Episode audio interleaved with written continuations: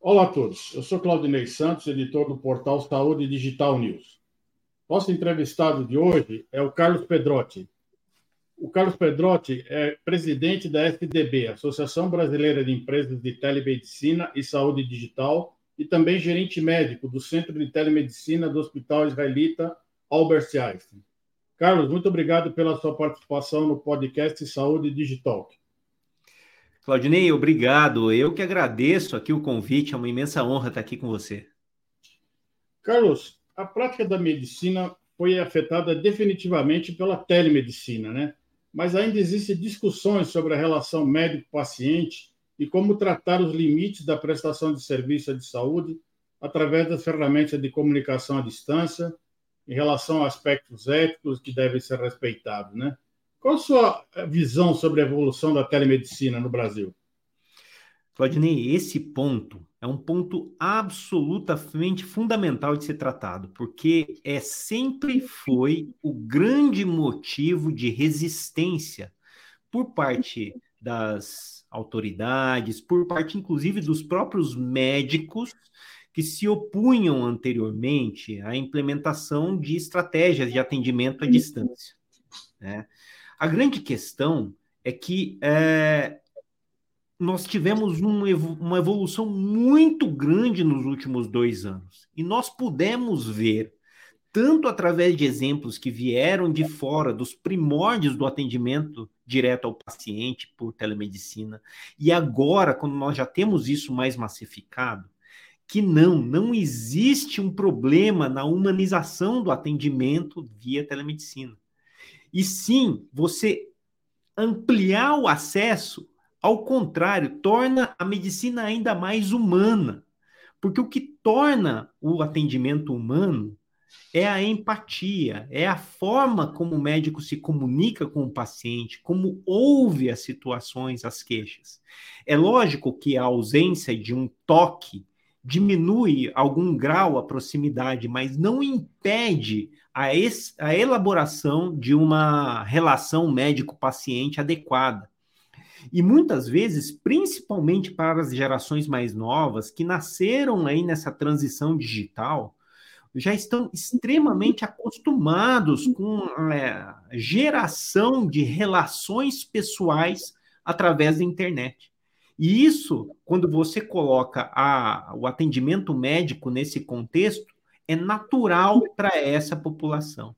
E isso vem se transmitindo agora com o aumento, inclusive com a pandemia, quando você teve aí uma necessidade de isolamento social e ampliação das ferramentas de comunicação digitais, isso se tornou mais natural também para as outras gerações e é adotado cada vez mais frequentemente. Então, é, esse ponto podemos considerar superados, Corrinei, que sim, é absolutamente tranquilo gerar uma relação médico-paciente através de meios digitais.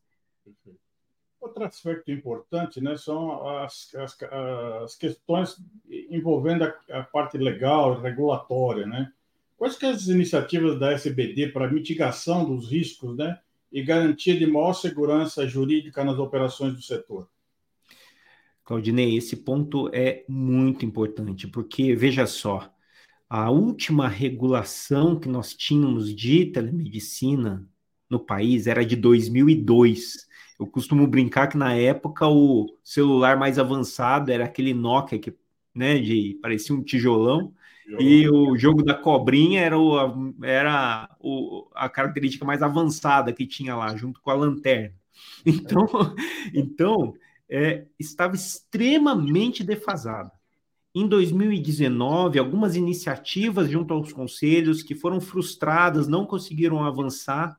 E em 2020, com o início da pandemia, nós tivemos realmente uma necessidade de tornar é, a, a telemedicina uma prática legalizada.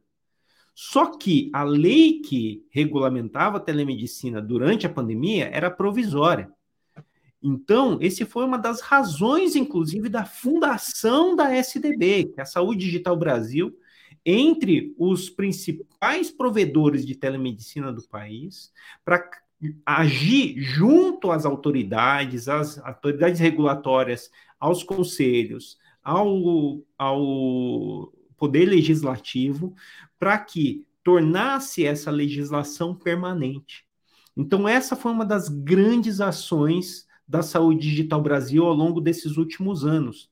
Agir para que nós tivéssemos uma legislação que garantisse tanto a segurança jurídica quanto a possibilidade de investimentos de longo prazo nesse setor, Claudinei, porque senão não existe crescimento e desenvolvimento sem investimento no setor, para que todos pudessem praticar a telemedicina de forma segura.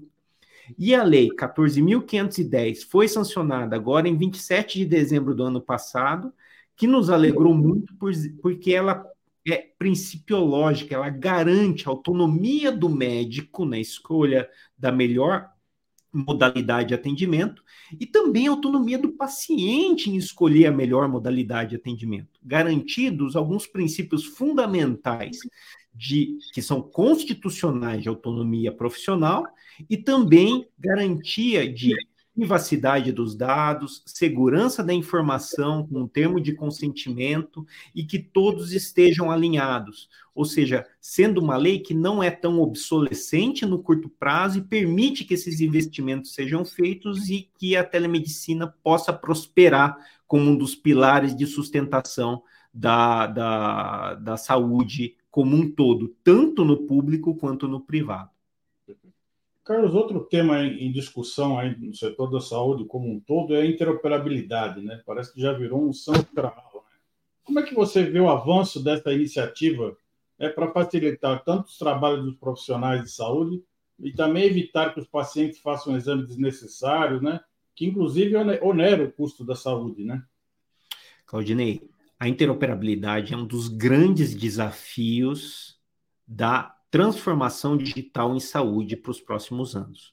É uma necessidade mundial, porque os sistemas de saúde, normalmente, principalmente em países de dimensões continentais como o Brasil, Estados Unidos, grandes países da Europa e vários outros, que são que os, os sistemas que provêm digitalização de saúde, eles são muito fragmentados, eles não se conversam. E isso gera muito desperdício, repetição de processos, repetição de exames, e são desperdícios que vêm do, do financiamento da saúde como um todo. E no Brasil, principalmente, que é um país extremamente heterogêneo, em que você tem um sistema público que também é fragmentado dentro dos municípios, dos estados, cada um com o seu sistema, e no sistema privado, que cobre cerca de um quarto da população, também existe uma imensa fragmentação. O paciente não consegue ser dono do próprio dado, que é o principal. Ele não consegue ter num lugar só todas as suas informações de saúde e poder transportar isso como ele precisa ter. Então, a, a, interoperabilidade, que são os padrões que permitem um sistema conversar com o outro, isso é fundamental para que os sistemas que o paciente usa consigam se conversar e o paciente que passa num determinado serviço, esse médico, esse profissional de saúde consiga entender toda a jornada desse paciente evitar repetir exames desnecessários, evitar é, prescrever medicamentos que já se sabe que não foram eficazes, e você conhecer dados fundamentais para que você tome a melhor decisão possível naquele momento. Isso é extremamente importante, mas ao mesmo tempo também extremamente complexo. A Saúde Digital Brasil tem um grupo de trabalho dedicado para discussões sobre interoperabilidade e como que nós podemos colaborar com os entes governamentais para que a gente consiga fazer com que os dados dos pacientes que são inseridos nos sistemas hoje de telemedicina, de telesaúde, possam interoperar tanto com dados é, governamentais, como também entre as empresas que prestam serviços de saúde, tanto físicos quanto digitais, de forma segura para que esse dado também ele esteja garantida a privacidade, a confidencialidade desses dados. É um grande desafio. O SBD também tem um outro grupo né, constituído para definir as melhores práticas assistenciais relacionadas à telesaúde, né? como a questão do consentimento informado, os limites da atuação à distância, entre outros, né? Qual que é a expectativa em relação à criação dessas melhores práticas? Uma consulta feita por um suporte do WhatsApp é possível? Claudinei, é muito interessante. Esse foi um dos grupos inicialmente que nasceram junto com a, a SDD, e o, o grupo de protocolos clínicos, ele tem exatamente essa finalidade, definir qual é a melhor prática para que entre os associados e demonstrar para a sociedade que sim, a telemedicina pode ser feita com protocolos adequados, seguindo as melhores práticas da medicina nacional e internacionalmente, para garantir que determinados limites não sejam transpostos. É natural, nós sabemos e todos sabem que a telemedicina não resolve todos os problemas de saúde em muitas situações é fundamental que o médico esteja presente ao lado do paciente, tanto para a realização de um exame clínico mais aprofundado, uma palpação do abdômen, uma ausculta cardíaca e pulmonar, como também realização de procedimentos, cirurgias e tudo mais, que hoje não é possível ainda dentro das tecnologias mais amplamente dispostas. O futuro a, a Deus pertence, mas a gente hoje a gente não tem como à distância realizar tudo com segurança. Então esse grupo ele pretende definir diante do que nós temos hoje de tecnologia certos limites de acordo com o meio que é realizada a telemedicina. Você citou o WhatsApp, por exemplo. O WhatsApp é uma excelente ferramenta de comunicação, mas não é uma ferramenta de telemedicina. Ela pode estar inserida em um contexto de um atendimento médico com certas limitações, garantida a privacidade, o cuidado com o encaminhamento das, da, das mensagens de forma adequada, mas ele não permite, por exemplo, uma interação em tempo real e muito da, da, da própria comunicação se perde quando você tem um dado apenas textual. Então, ela é a mais restrita. Você não consegue fazer prescrição de medicamentos complexos, situações de maior risco, utilizando apenas uma mensagem de texto, seja por WhatsApp ou qualquer outro meio. Você pode até interpretar algumas imagens e fazer uma triagem. E é isso que a gente fala, por exemplo, em nosso manual de boas práticas, Claudinei, que foi publicado no passado e está disponível para todo mundo gratuitamente no nosso site, que é o saudedigitalbrasil.com.br. Indo adiante, por exemplo, o, é, a consulta por áudio em tempo real, que é como se fosse um telefone, por exemplo, em que você já é um pouco mais amplo, você já tem um pouco mais de liberdade, porque você tem uma interação com o paciente em tempo real e muito mais comunicação, mas ainda tem uma restrição visual. Agora, quando você tem áudio e vídeo em tempo real, Claudinei, daí você tem o que a gente considera o máximo da comunicação direta, e daí uhum. você pode considerar isso equivalente à consulta presencial em termos de, é, de abrangência. No entanto, tanto médico quanto paciente deve estar cientes desses limites e toda vez que for necessário algum exame físico presencial ou houver algum risco, o paciente deve ser adequadamente encaminhado para um serviço de saúde físico. Outro grupo da, da própria SDV está discutindo a questão da prescrição médica, né? as plataformas de prescrição, a segurança da validação dessa prescrição, a questão do certificado digital. Né? Quais os avanços que são esperados pela melhoria nesse segmento específico? Né? Como é que a, a prescrição médica vai ajudar a crescer no que se chama aí saúde 4.0? Perfeito, Claudinei a receita eletrônica veio para ficar, Claudinei. É, ela é extremamente mais segura do que uma receita feita hoje fisicamente, que na maioria das vezes contém apenas um carimbo que pode ser copiado em qualquer esquina por aí, com um rabisco que é assinatura, e ninguém pode ser verificado. A receita eletrônica hoje, nos moldes recomendados pelas agências regulatórias, ela é assinada com um certificado digital chamado de padrão ICP Brasil, que é universal, todos os médicos podem ter, isso é liberado para qualquer médico ou profissional de saúde, e você consegue ter uma assinatura extremamente segura, com a garantia de uma validação na ponta, nas farmácias, que pode, inclusive, verificar a autenticidade e veracidade daquela, daquele documento. Isso serve também para atestados médicos, relatórios médicos, laudos e uma série de outras situações, Claudinei.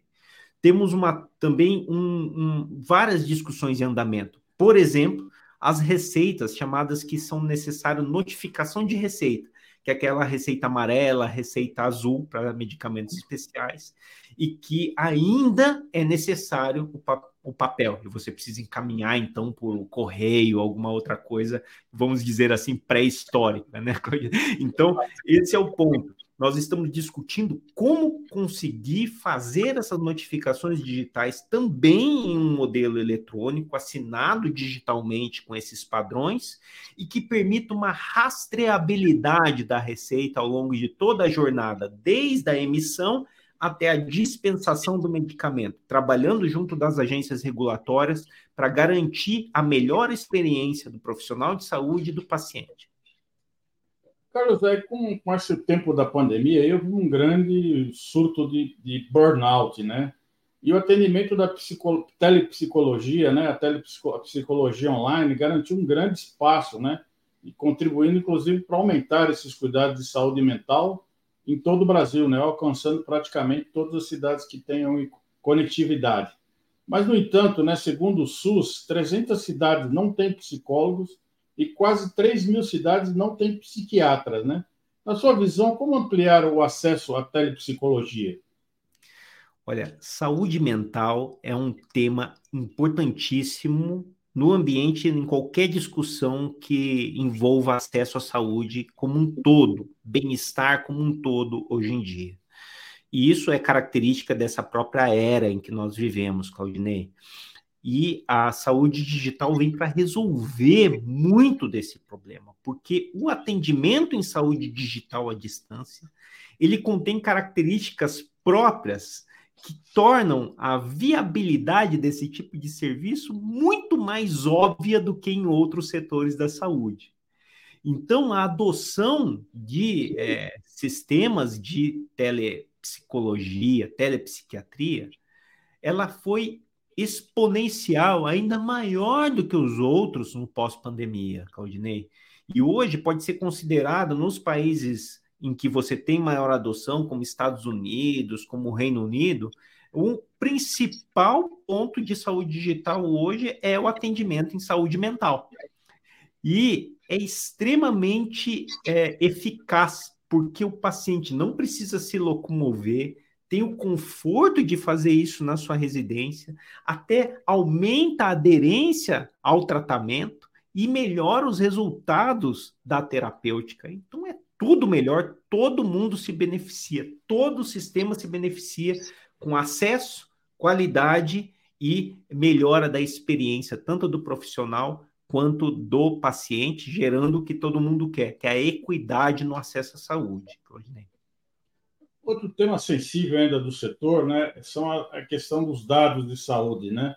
Eles ainda são considerados dados sensíveis, né? E ainda estão sendo está tendo ainda muita discussão dos órgãos reguladores em, em, relação à questão dos dados de saúde, né? Qual que é a sua visão em relação a esse assunto, né? É, como é que você vê a questão da segurança da informação, dos sistemas, dos prontuários, né? Que geralmente são compartilhados por uma cadeia, né, que é onde você tem médicos, auxiliares, provedores de saúde, plano de saúde, acessando aquele dado, né, compartilhando aqueles dados. E aí ocorre essa polêmica em relação à responsabilidade da, da segurança desses dados, tendo em vista a LGPD, né? Não há dúvida que esse é um dos temas mais sensíveis que envolvem armazenamento de dados em saúde como um todo, tá, Glaudinei? Não estou falando só de é, assistência à saúde digital à distância, mas mesmo na assistência digital física. Hoje, nós temos aí mais de 90% das, dos é, estabelecimentos de saúde usam algum tipo de armazenamento de dados em formato digital, mesmo para as consultas realizadas presencialmente. E esses dados estão sujeitos também a serem é, compartilhados de forma inadequada ou realmente estarem expostos de forma inadequada. E o dado em saúde é, por natureza, um dado sensível, Claudinei. Nem, não, não é nem por enquanto, nem para sempre. É algo que sempre vai ser sensível, porque é próprio da pessoa. É próprio, é, uma, é algo que envolve o seu ser, a sua saúde. Portanto, é por natureza um dado sensível e deve ser tratado como tal. E por isso, a necessidade de seguir os preceitos da LGPD, que já garante a necessidade dessa privacidade e do controle adequado da manipulação de dados sensíveis. Então, é um tema constantemente discutido. As melhores práticas de segurança da informação em saúde, elas são um tema amplo discutido entre a gente na SDB e entre todos os entes que envolvem as entidades que trabalham com dados digitais em todos os âmbitos, não só em saúde. E, e nós estamos vendo uma grande é, é, expansão das ferramentas de controle de acesso a esses dados, de forma a garantir cada vez mais essa privacidade. Mas, como eu disse lá no começo, a fragmentação do serviço de saúde ainda torna essa, esse caminho longo, Claudinei. Por isso, também é um dos grandes desafios do setor que a gente possa trabalhar isso com todos os envolvidos, todos os players desse ecossistema, para que cheguemos a padrões adequados de controle e manipulação de dados de saúde, que são, por natureza, dados sensíveis, Claudinei. É uma preocupação que tem que nascer do zero. Quando você começa a estruturar qualquer banco de dados, qualquer plataforma de dados digitais de saúde, a base deve ser a segurança da informação, que deve ser pensada como alicerce da construção de qualquer plataforma. Carlos, para finalizar, você assumiu agora recentemente a presidência da SDB, né? Você podia falar um pouco aí como é que, quais são os objetivos da entidade, quem pode se associar, quais são os projetos que vocês estão discutindo lá e defendendo na associação? Fantástico, Claudinei. Obrigado por essa oportunidade. Eu participo da SDB desde a sua fundação em 2020, quando eu coordenei o grupo de protocolos clínicos, e fui vice-presidente desde 2021 e agora assumi a presidência com muito orgulho do nosso conselho de administração. Uh, nós temos uma grande quantidade de, de, de metas e são ousadas. Nós temos a primeira meta desse semestre, que é a entrega de um painel de indicadores da saúde digital no país. Hoje, não se sabe quantas consultas foram realizadas, qual que é o padrão das teleconsultas, o padrão de utilização, os meios de comunicação, as especialidades, as, os profissionais de saúde envolvidos em telesaúde tudo isso a gente vai conseguir mostrar para a sociedade. Esse vai ser lançado ainda esse semestre através de um grande esforço de um grupo de trabalho de indicadores que está sendo liderado aqui dentro da, da Saúde Digital Brasil. Além disso, também teremos um curso de telemedicina é, elaborado por quem pratica telemedicina e telesaúde na prática. Então, é, a gente está com uma ansiedade grande, isso já está em desenvolvimento e vai ser entregue também esse semestre além do acompanhamento contínuo das é, questões regulatórias, legais e todos os temas que envolvem saúde digital, Rodinei. Temos aí uma agenda bastante complexa de participação e demonstração do valor da saúde digital para a sociedade. É uma entidade empresarial, portanto, os interessados em participar sabem, saibam que é uma entidade que é, é, agrega empresas, ou seja, não é para pessoas físicas, mas para empresas, e a gente está aberto aí a receber propostas de pessoas que, de empresas que estejam querendo participar desse ecossistema com, com, e participando ativamente da, da regulação e da construção do ecossistema de saúde digital no país. Bom, entrevistamos aqui o Carlos Predotto, presidente da SDB, Carlos, muito obrigado pela sua participação no Saúde Digital. Obrigado, Claudinei. Uma grande honra estar aqui com você e fico à disposição para todos aí que quiserem nos conhecer. Espero revelar nos nossos próximos eventos, nossos próximos podcasts de saúde de Digital News. Muito obrigado, Carlos. Grande abraço, Claudinei.